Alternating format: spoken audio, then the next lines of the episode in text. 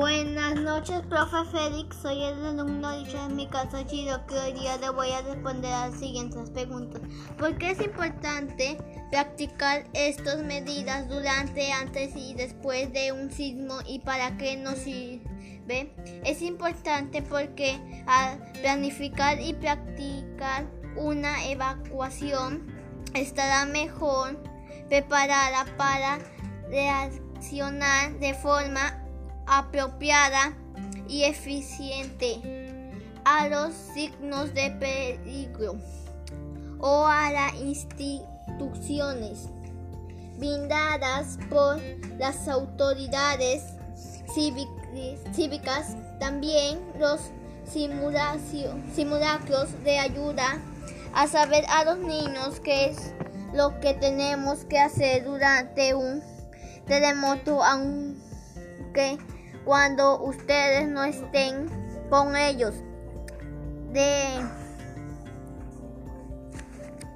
también determinan con anticipación cuáles son los lugares más seguros en su localidad, en su hogar y en la escuela o también organizar en familia donde reunirse después de un terremoto.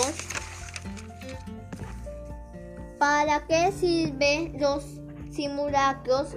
Los simulacros de emergencia, de emergencia han de servir para que las personas responsables conozcan y entiendan mejor su función para determinar y para preparar medidas correctas para mantener el plan actualizado en días, comprobar la eficiencia del plan en su comunidad. Gracias, soy Richard de mi casa de Chiroque.